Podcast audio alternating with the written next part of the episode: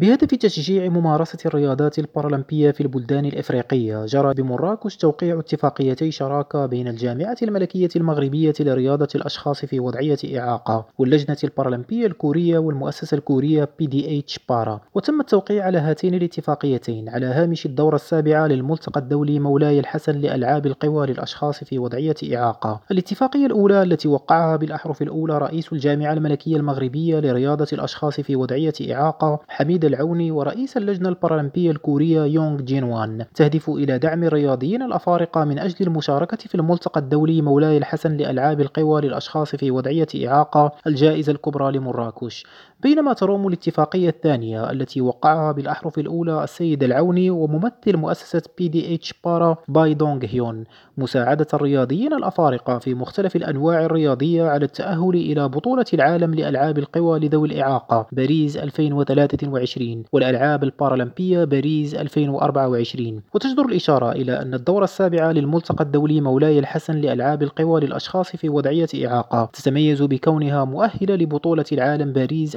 2023 وللألعاب البارالمبية باريس 2024 محمد أعزيز ريم راديو مراكش.